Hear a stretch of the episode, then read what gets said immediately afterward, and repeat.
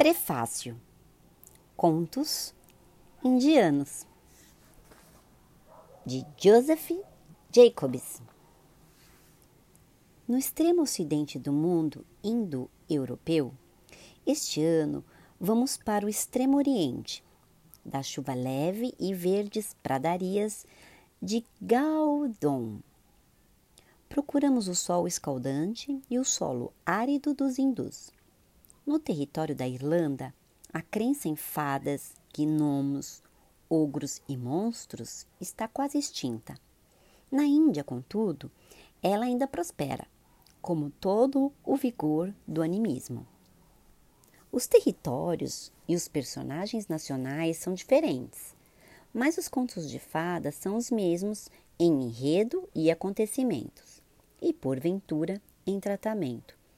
A maioria dos que compõem este volume são conhecidos no Ocidente de uma forma ou de outra, e o problema que se apresenta é como explicar sua existência simultânea nos extremos do Ocidente e do Oriente. Alguns, como Benfei, na Alemanha, M. Koskin, na França, e o Sr. Clouston, na Inglaterra, declararam que a Índia é a terra dos contos de fadas e que todos os contos de fadas europeus foram trazidos de lá pelas cruzadas, por missionários mongóis, ciganos, judeus, mercadores e viajantes. A questão ainda está em julgamento e só é possível abordá-la como advogado de defesa. De acordo com os dados, devo estar preparado dentro de certos limites para argumentar a favor da Índia. Mais de um terço dos contos de fadas comuns entre as crianças europeias derivam da Índia. Em particular, a maioria dos contos cômicos e canções podem ser, sem muita dificuldade, remetida à Índia peninsular.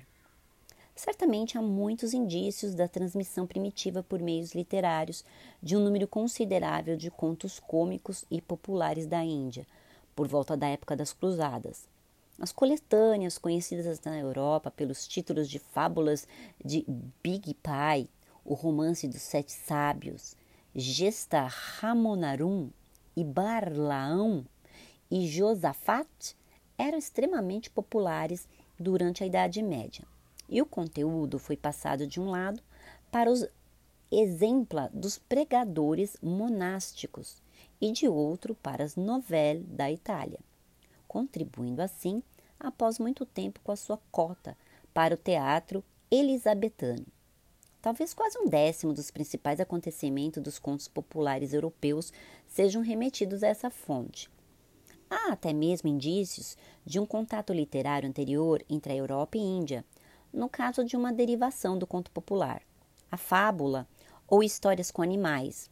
Em uma discussão tanto quanto elaborada, cheguei à conclusão de que um número considerável de fábulas que são atribuídas ao escravo Samuel Esopo eram derivadas da Índia, provavelmente da mesma fonte, uma vez que semelhantes narrativas eram utilizadas nas jatakas, ou histórias dos nascimentos de Buda.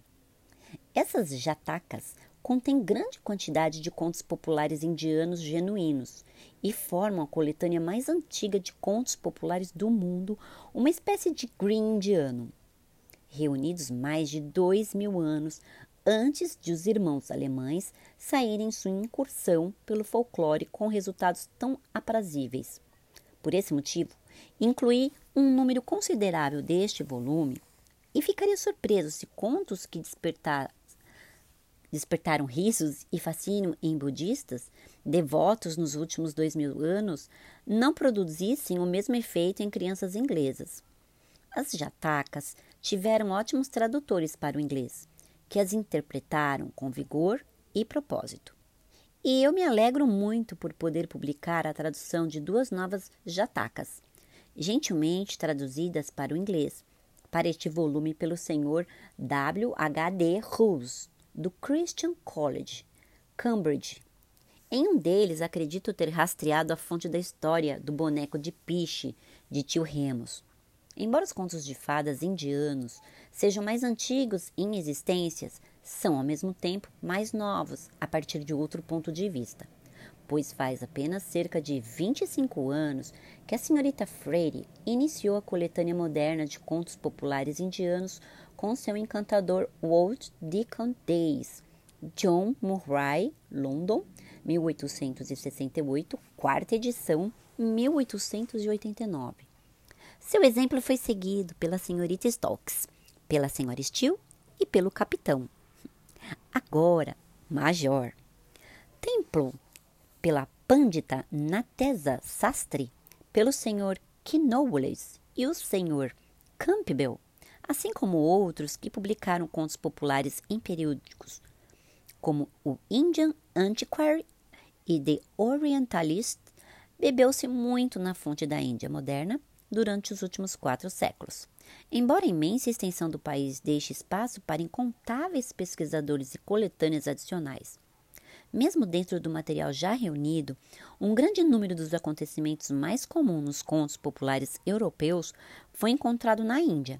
Se nasceram ou foram levados para lá, temos muito pouco base para julgar, mas como alguns deles que ainda circulam pelo povo da Índia datam de mais de um milênio, a estimativa é favorável à origem indiana.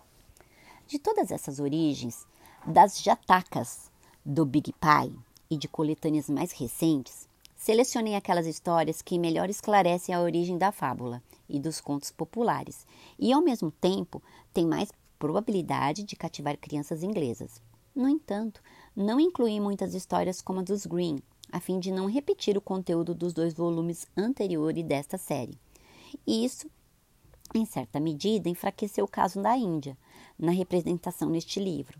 A necessidade de satisfazer os jovens restringiu minha seleção do renomado O Oceano de Rios de Histórias, Katha Sarit Sagara, de Somadeva. As histórias em Pali e sânscrito eu peguei de traduções, em sua maioria do alemão, realizado por Penfield, ou do vigoroso inglês do professor Rhys Davids, a quem devo agradecer por ter me permitido usar suas versões das jatacas. Pude tornar este livro uma coletânea representativa dos contos de fadas da Índia por causa da cortesia dos compiladores originais ou dos seus editores. Devo um grande agradecimento especial à senhorita Freire, que gentilmente abriu exceção e me permitiu usar a bela história Pumpkin e o curioso mito como sol, lua e vento saíram para jantar. A senhorita Stokes foi igualmente amável em me permitir usar amostras características de seu India Fair Telos. Ao Major Temple, devo o privilégio de selecionar texto do seu admirável Wind Wake Stories. Os senhores de Kegan Poe, Trench e Cole permitiram que eu consultasse Folk Tales of Kashmir, do Sr. Knowles, em sua biblioteca oriental. E os senhores da H.W. Allen foram igualmente solícitos em relação aos Talhos of the Sun, do senhor Kingscote. O senhor M. L. Dames possibilitou que eu enriquecesse a publicação ao me conceder o uso de uma de suas coletâneas inéditas de contos populares baluches. Também sinto-me grato pela cooperação do meu amigo, Sr. J. D. Beatle, que deu formas belas ou divertidas as criações da imaginação popular dos hindus. Não é fácil incorporar, como ele fez, o encanto e o humor, tanto do celta quanto do hindu. É apenas mais uma prova de que contos de fada são mais do que celtas e hindu, são humanos. Joseph Jacobs.